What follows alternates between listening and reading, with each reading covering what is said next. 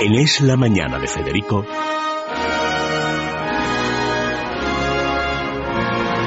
Preguntas a la historia con César Vidal y Federico Jiménez Los Santos.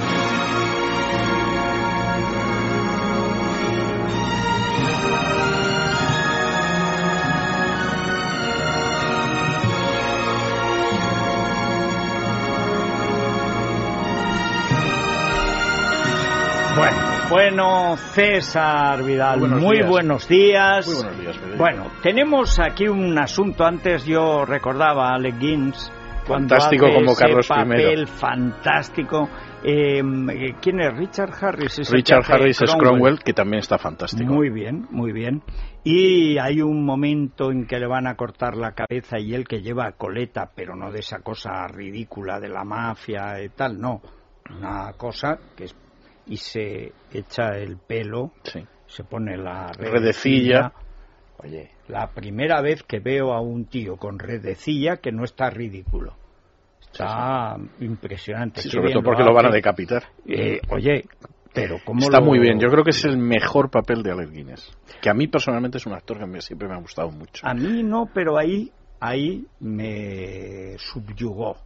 Bueno, pero la historia de Carlos I, que siempre se dice, no, es que en eh, Francia le cortaron la cabeza a un rey y aquello, bueno, un siglo y pico antes ya se le habían cortado Sí, un a- siglo- a, un rey de Inglaterra. Un siglo y medio antes. Vamos a ver, eh, es verdad que los dos Bueno, casos... Perdona, perdona un Sí. momentico. La, La pregunta de Julio García. Porque si no, Julio García se enfadará y con razón. Dice que, que quería saber si el procesamiento de ejecución de Carlos I de Inglaterra se realizó conforme a derecho o si fue la mera expresión del poder político establecido revestida de una legalidad simulada. Bueno, esta es una cuestión jurídico-histórica de bastante, de bastante envergadura. Vamos a ver, yo diría que la primera diferencia entre la Revolución Francesa, que con mucha razón tú colocabas en paralelo, y la Revolución Inglesa de los 40 del siglo XVII, es que fundamentalmente en el caso de la Revolución Inglesa lo que se pretende es defender una serie de derechos vulnerados por la monarquía. El Parlamento en Inglaterra había sobrevivido,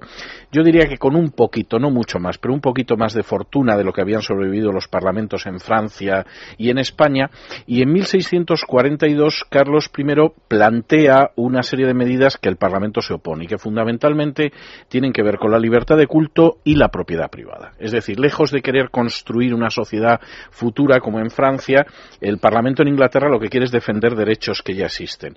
Y cuando en 1642 Carlos I decide subir los impuestos, el Parlamento dice que no se suben los impuestos y Carlos I disuelve el Parlamento.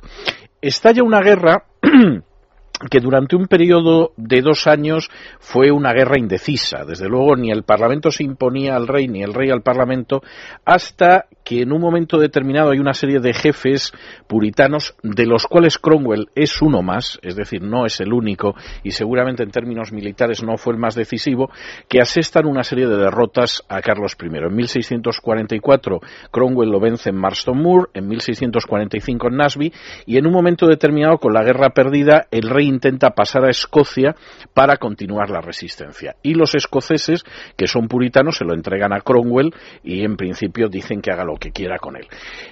Hasta ese momento no se había pensado que al rey se le derrocara. Es más, se establecen una serie de conversaciones entre el Parlamento y el rey para restaurar las buenas relaciones. Es decir, aquí ha habido una guerra que ha durado tres años, pero eso no quiere decir que tengan que saltar las instituciones por los O aires. sea, que no hubo una voluntad, digamos, hay una como volun- en, no. en el terror o en Robespierre de no. acabar con el No, régimen. todo lo contrario. Lo que hay es precisamente la idea de vamos a restaurar, lo que es por otro lado muy inglés, el principio de las instituciones. Es decir, el rey no ha respetado la- lo que son las prerrogativas del Parlamento, pero eso no quiere decir que vayamos a acabar con la monarquía. Con la monarquía no se puede acabar. Y en ese proceso de conversaciones en el cual las fuerzas del Parlamento creen sinceramente que se va a llegar a un acuerdo con el rey, el rey empieza a negociar secretamente, y eso aparece también muy bien descrito en la película, empieza a negociar con las potencias católicas y con el Papa para que se produzca una invasión de Inglaterra. Y ahí es donde hay gente del círculo del rey, que habían sido hasta ese momento antiparlamentarios, que dicen no. O sea, la- el episodio Felipe II y la Armada Invencible, jamás.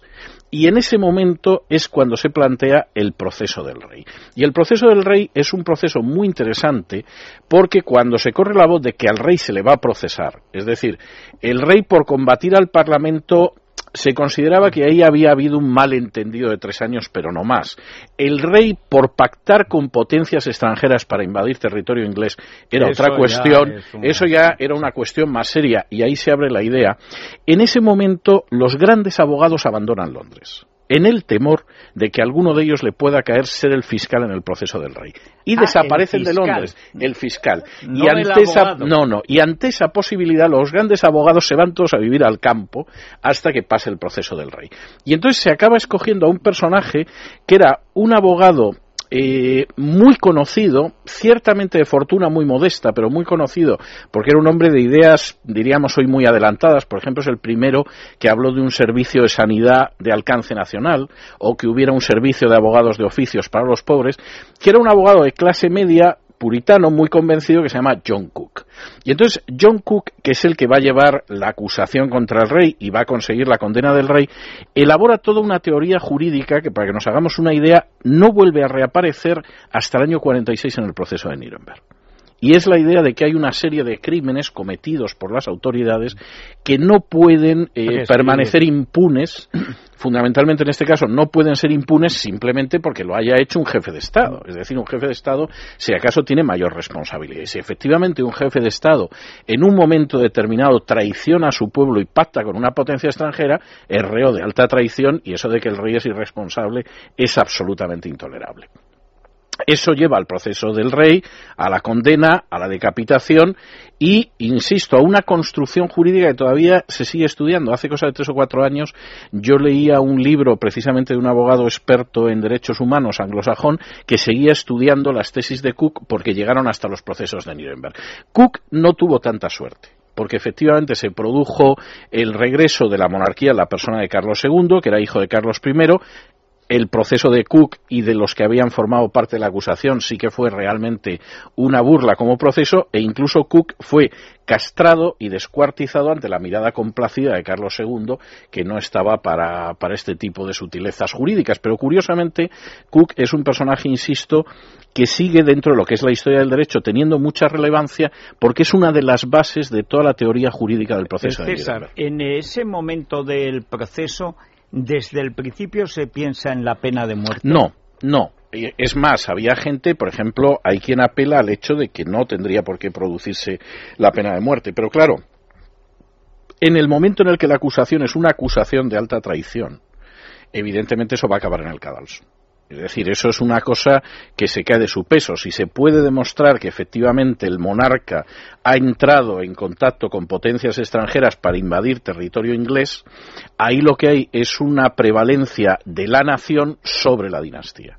Y curiosamente, algunos de los testigos de cargo de ese proceso son gente cercana al rey que abandona al rey cuando el rey decide que tiene derecho como monarca a que invadan el territorio inglés. Porque ahí lo que prevalece es la idea de la nación inglesa que obviamente frente a la dinastía. Es decir, lógicamente el rey tiene una serie de prerrogativas que respetamos, aceptamos la monarquía, etcétera, pero lo que no puede ser es que el rey considere que la nación es propiedad suya y que por lo tanto en un momento determinado la pueden invadir impunemente ejércitos extranjeros. Por eso la PEPA, la primera constitución española, tiene ese artículo esencial, la nación española es libre e independiente y no puede ser propiedad de ninguna familia ni persona. Efectivamente. a la familia Lógicamente A, la, a la, familia real. Claro, aquí choca un concepto de, de, la relación entre la nación y el rey que es, es muy moderno para el siglo XVII y que, como tú muy bien señalas, es el mismo que aparece recogido en la Constitución de ¿Y cómo es posible que eh, luego Luis XVI cayera exactamente en el mismo error cuando se cogen esos papeles del armario de hierro que prueban que está entendiéndose con los alemanes o prusianos y los austríacos y sobre los todo austríacos era la familia de su mujer efectivamente la esposa de María Antonieta bueno él cae en el error porque yo creo que el gran problema que hay es que la revolución en Francia sí va más allá es decir seguramente es más una revolución en el sentido exacto del término que la revolución inglesa. Es decir la revolución inglesa en última instancia lo que quiere es volver la ley a su cauce que había sido dislocado por el rey. En Francia eso se y en principio, mientras que en Inglaterra lo que se pretende es hacer cumplir el principio de legalidad que limita el poder real con la acción del Parlamento, en Francia lo que se quiere es implantar una monarquía constitucional que no ha existido nunca. Yo creo que Luis XVI posiblemente hubiera aceptado la primera redacción, la de la Asamblea Nacional, pero cuando eso deriva hacia la Convención, evidentemente Luis XVI empieza a pactar con potencias extranjeras, que además temen el contagio del virus revolucionario, y eso acaba con Luis XVI. También creo que Carlos I era mucho más inteligente que Luis XVI, es decir, eran dos monarcas muy distintos, y efectivamente era un personaje mucho más inteligente, y la prueba está en que Carlos I, a pesar de que los escoceses lo entregan, de que es preso de las fuerzas parlamentarias, etcétera, sin embargo sigue manteniendo un diálogo de igual a igual con la gente que lo ha vencido en el campo de batalla, que por otro lado no está pensando en abolir la monarquía, o sea, realmente cree que la monarquía lo que tiene es que discurrir por sus cauces legales. Y claro, son dos procesos ¿Cómo que, vuelve son muy diferentes. su hijo al trono? El hijo vuelve precisamente lo que intenta es hacer exactamente lo mismo que el padre, es decir, regresar desde Escocia y con la ayuda de Francia y eh, mm, de hecho fracasa en ello fundamentalmente porque Cromwell lo derrota militarmente. Es decir, los intentos del hijo van a ser intentos desde, desde Escocia, el desembarco en Escocia, el intento de invadir Inglaterra desde el norte y tener sobre todo la ayuda de las potencias católicas, en ese caso especialmente Francia. Se produce porque a la muerte de Cromwell, a pesar de que él ha derrotado a Carlos II, pues realmente todo el mundo piensa que hay que volver a la monarquía y el único eh, dinasta que en esos momentos parece posible es precisamente Carlos II, al que el general Monk va a buscar y le ofrece regresar con una serie de condiciones que Carlos II eh, va a ir cumpliendo o incumpliendo según el tiempo y que va al final a sellar el destino de los Estuardo y de la monarquía constitucional, porque Carlos II sí se va a mantener en el poder, pero Jacobo II, que es el sucesor, va a durar muy poco y finalmente se produce la denominada gloriosa revolución de 1668 en la cual el sistema constitucional va a ser inamovible, ya con otra dinastía. Fíjate, en otro 68 hay otra Efectivamente, hubo otra gloriosa revolución que también fue pacífica sí, o casi pacífica y que desgraciadamente no acabó tan bien. Bueno, eh, hay otra pregunta y esta sí que es casi la madre del cordero, Sí, sí. porque ahora con todos los problemas económicos, muchos y sobre todo con el empeño de Cataluña en asumir también el régimen fiscal del cupo, pues muchos recordamos que esto, a mí me lo dijo eh, Paco Ordóñez, que fue el ministro de Hacienda Sí, que sí. creó los impuestos, decía primero, eh, yo creé un biscúter, pero no para correr como un Ferrari, porque es verdad que asumieron, subió, subió continuamente la presión de los impuestos eh, directos, cuando la tradición con Franco era los impuestos indirectos e iba bastante Sí. eh, mejor la cosa. Pero otra de las cosas que lo recuerdo, porque la última vez que lo vi en una cena de ABC ya estaba desahuciado, estaba enfermísimo, dice, desengañate, Federico. Aquí, todas las guerras civiles del 19 es porque los navarros no querían pagar impuestos. Bueno, yo creo que eso pesó bastante. Digo, No, algo yo es. creo que había bastante más, pero... Pero nos lleva a esa gran cuestión de qué fue el carlismo y si el carlismo sobrevive. Efectivamente es la pregunta que formula Javier Fernández Rosillo. ¿Qué fue y si el nacionalismo hunde sus raíces en él? Bueno, vamos a ver. eh, si esta pregunta se le formulara a un carlista, seguramente diría que el carlismo es simplemente un movimiento de legitimismo dinástico. Es decir, eh, Sí, y además que ellos son españoles. Exactamente, Sí. y entonces la dinastía, lógicamente, no sigue una línea dinásticamente legítima con Isabel II y, por lo tanto, el carlismo, fundamentalmente, pues es un movimiento de legitimismo dinástico. Yo creo que está eso, pero creo que hay mucho más, y eso explica la persistencia del carlismo durante décadas, las guerras carlistas y todo lo demás. Vamos a ver, históricamente, eh, la ley castellana nunca ha sido opuesta a que las mujeres pudieran ocupar el trono. Es verdad que los varones sí prevalecían sobre las mujeres si había un heredero varón, pero las mujeres podían reinar si no había herederos varones. y es el caso de Isabel la Católica, es el caso más claro, que cuando muere su hermano Alfonso, que era más pequeño que ella, pues efectivamente la puerta del trono se abre para ella. Hubo un conflicto dinástico con Juana la Beltraneja, etcétera, pero, también, pero también era mujer, pero es obvio, la ley española, si acaso ha sido algo históricamente, sobre todo la ley de Castilla, pues ha sido una ley que permitía el acceso a las mujeres.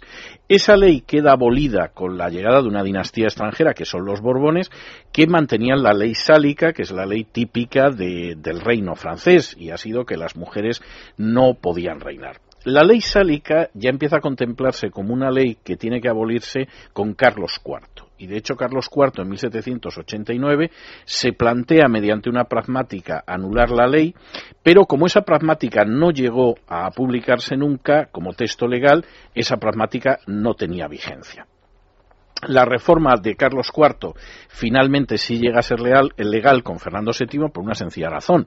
Fernando VII, entre otras cosas, se pasó todo su reinado queriendo tener un heredero, acabó teniendo una heredera que era Isabel y lo que sucede es que efectivamente dos en realidad, dos en realidad pero la fue origen de otros conflictos. de otros conflictos y finalmente lo que sucede es que efectivamente eso abre la puerta a las mujeres por lo tanto no era en absoluto una violación de una ley sálica que había sido abolida e Isabel en términos jurídicos era una heredera totalmente legítima el problema es que el carlismo mm, les pese o no les pese a los carlistas, no solamente era una visión dinástica, era una visión dinástica porque efectivamente si no reinaba Isabel, reinaba el infante Carlos María Isidro, que era hermano de Fernando VII, pero era una visión política también muy clara que tenía además, eh, yo creo que unos pilares muy concretos. Uno era el absolutismo, es decir, eh, realmente el carlismo creía en una monarquía absoluta del antiguo régimen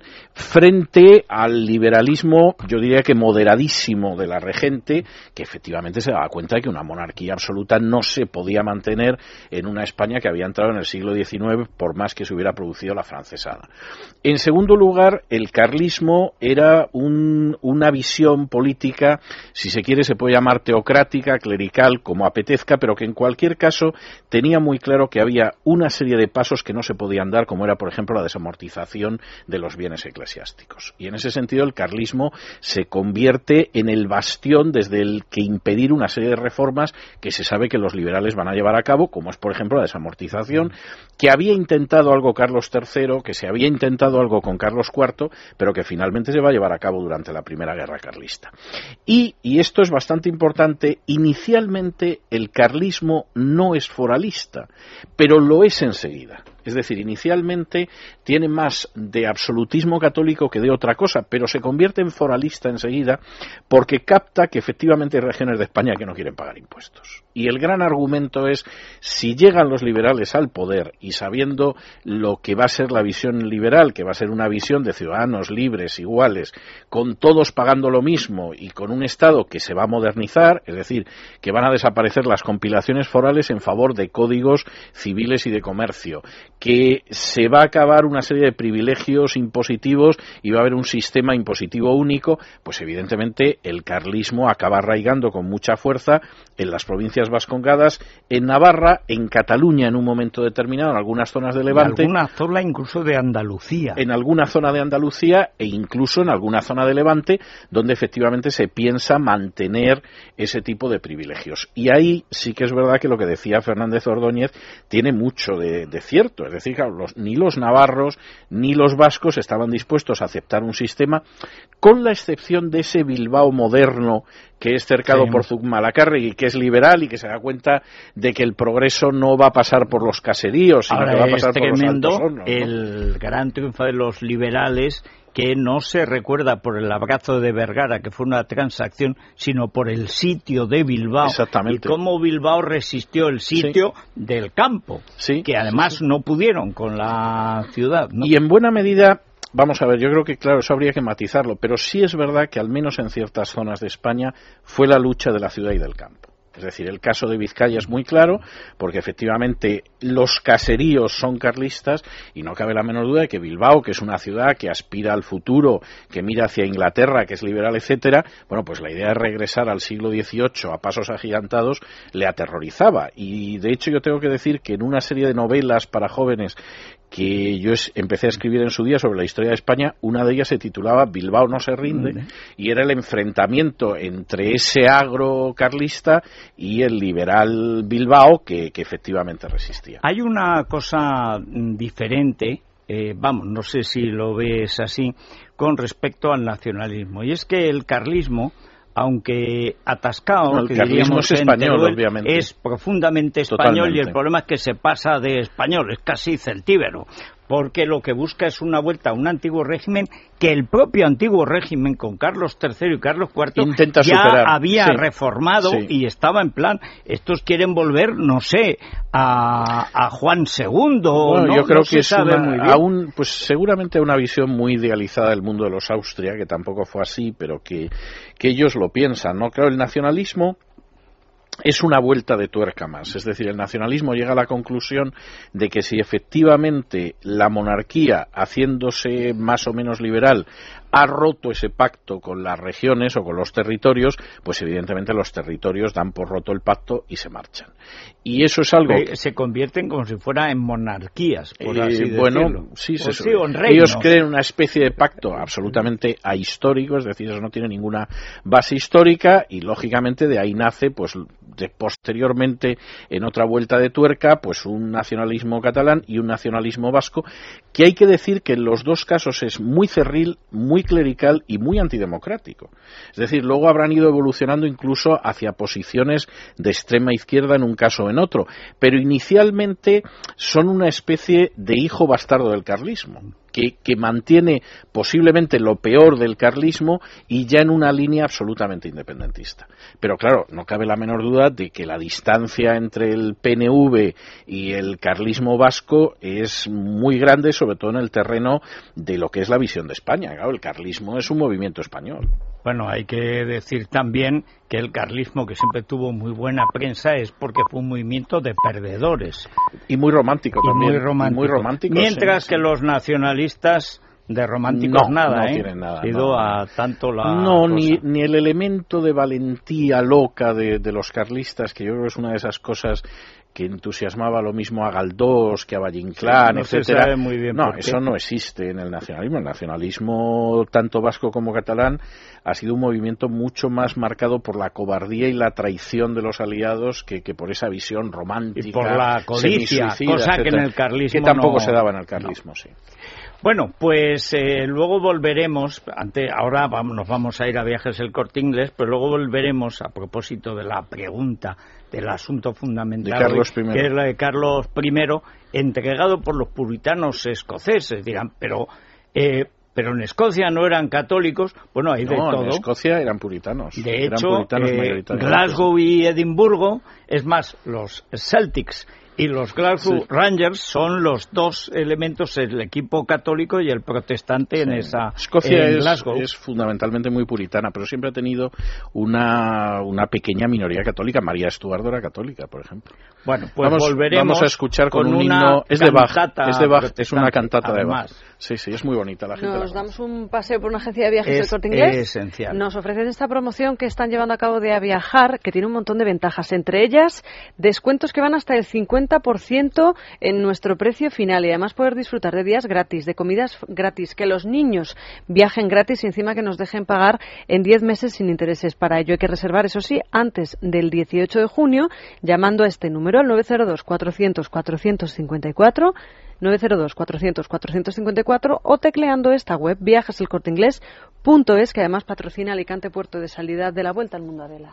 Bueno, pues una pausa, volvemos con esa cantata de Bach que fue también enarbolada por los puritanos y después nos acercaremos a una pregunta sobre ciencia porque lo de la ciencia española no es una contradicción en los términos, como suele decirse. No, no, no, no, no.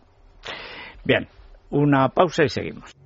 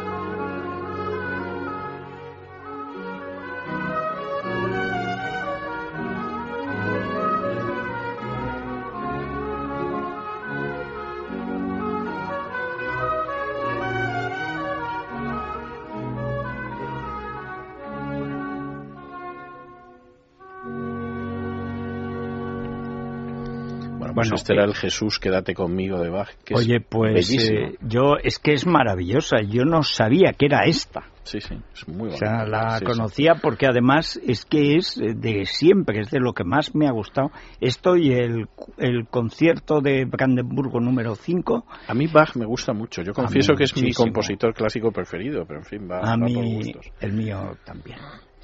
¿Para qué voy a decir que Beethoven si nunca me ha gustado Beethoven? A mí me gusta mucho Beethoven, pero me gusta mucho más Bach. No vas a comparar, hombre. Esto es como el cielo y el purgatorio. Hombre, sales del infierno, pero no es lo mismo. No, sé si tenéis un inventor favorito, pero en la lista de españoles hay varios y ahora Jorge nos lo va a explicar. Jorge, buenos días. A una pregunta que ha formulado además a, la revista Cubo directamente Ana Isabel Alario. Dice, he oído que la primera máquina de vapor de la historia fue instalada en España mucho antes que la de James Watt en Inglaterra. ¿Qué hay de cierto en esto? Pues eh, mucho de cierto. realmente la primera máquina de vapor como tal, el primer artilugio que utilizó el vapor para generar algún trabajo útil, eh, se instaló en España. Se instaló en el año 1606 en España y su inventor fue un ingeniero navarro, Jerónimo de Allanz y Beaumont, que es un nombre fascinante. Es un nombre que, que incluso Lope de Vega le dedica algunos versos en una comedia, porque era un caballero mm, de los de aquella época, combatió en Flandes, que combatió en Túnez. O sea, es como si a la triste además hubiera sido químico. Inventor, sí, sí, Y además parece ser que eh, eh, eh, hay crónicas que hablan de un aspecto físico imponente, de, era un hombre fortísimo, se decía, posiblemente de manera exagerada, que era capaz de doblar las barras de las cancelas con la mano sin necesidad de ningún tipo de palanca, ningún tipo de, herramienta. Pues, y además de esto, este señor, don Jerónimo de Allanza, o de Allanz, eh, pues inventó la primera máquina de vapor en una mina. inventó muchas cosas, tiene hasta 48 patentes. El rey Felipe III le concedió el privilegio de mantener durante 20 años, tanto él como su descendencia, el derecho de explotación de 48 inventos, bajo pena de 50.000 maravedíes para aquel que incumpliera ese derecho de autor de aquellos inventos de Jerónimo de Allanz, y entre ellos, pues por ejemplo, en el año 1602, en las aguas del río Pisuerga, con el rey de testigo y la corte de testigo, el primer buzo que fue capaz de permanecer debajo del agua con una escafandra y un sistema de recepción de aire con unos tubos que salían eh, afuera del agua, hasta que el rey, asustado, dijo, bueno, que, es que, salga ya ese hombre de ahí que se va a matar. y, el buzo salió vivo, sin ningún tipo de problemas, creó embarcaciones... O sea, que estaba más asustado el rey que el buzo. Sí, sí, sí. Eh, creó embarcaciones eh, recubiertas con resina y con pez que eran capaces de sumergirse sin que entrase ni una gota de agua. El primer submarino realmente eh, español a remo, incluso con un sistema muy similar al aire acondicionado, que utilizaba extracción de aire caliente de dentro del barco, lo refrescaba fuera y lo volvía a introducir no solamente refrescado, sino perfumado con rosas, para que los, los pilotos de aquel submarino pudiesen viajar mucho más plácidamente y mucho más cómodamente.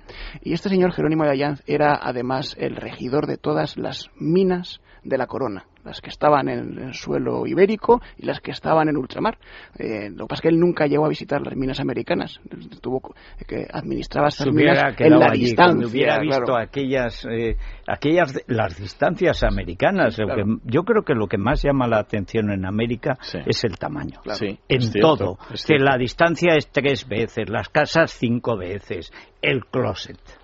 ¿Por qué el closet, que es uno de los grandes inventos americanos, existe y en España es el armario, en toda Europa es el armario? Porque allá hay espacio. Pues y les gusta el espacio. Las administró en la distancia, pero era consciente de muchos problemas que había tanto en las minas españolas como en las de ultramar. Y eh, el principal problema era la renovación del aire, ideó también algunos sistemas para renovar el aire. Pero el segundo problema grave de las minas era la acumulación de agua, que era muy difícil extraer todo el agua que se iba acumulando del uso eh, externo para limpiar el mineral y de las vetas que se iban abriendo de los manantiales y terminaba produciendo graves enfermedades a los mineros y algunos accidentes muy graves. Y fue precisamente para extraer el agua para lo que inventó la primera máquina de vapor útil de la historia. El vapor ya se había utilizado desde hacía mucho. Ya Herón de Alejandría había utilizado la elópila, la famosa bolita llena de agua caliente que al salir el vapor a presión pues giraba, era un divertimento. Ni, ni Herón ni ninguno de los ingenieros que vinieron después pudieron encontrarle un uso a esta máquina más que, que divertirse viendo cómo giraba la bolita con el vapor.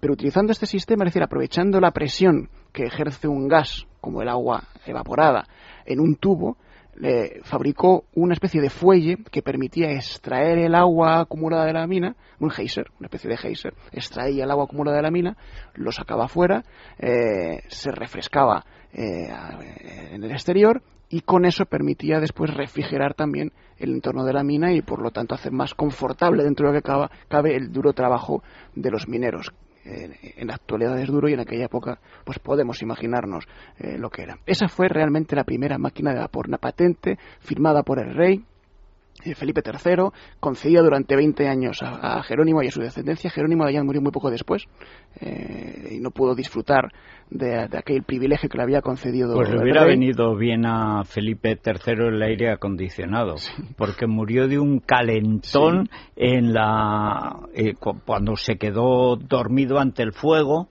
y luego entre el calor que había cogido y el frío que había en Palacio, en el, en el Alcázar, entonces pues que se fue al otro mundo. A lo mejor es por otra razón, pero la historia dice que fue por eso, que sofoco, dormido, rojo, lo llevan a dormir, le da un telele y adiós, Felipe. Y pues eso que ya existía ese aparato de, de, Jerónimo de Allán, y de hecho hay algunos secretarios del rey que visitaron a Jerónimo de Allán para concederle este privilegio de explotación de, de sus inventos, que glosaron cuán confortable era la casa de este inventor, porque tenía todo este tipo de artilugios instalados en su hogar, y olía a rosas, y estaba fresquita, y podía utilizar el vapor para Eso es maravilloso. Era una casa casi del siglo XXI, pero en el siglo XVII. O sea que el piso piloto era bueno. Sí, sí, era, lo que pasa es que no lo extendió. Es el precursor de la domótica, prácticamente. bueno, pues eh, como suele ocurrir con los inventos españoles, lo que sucedió es que nadie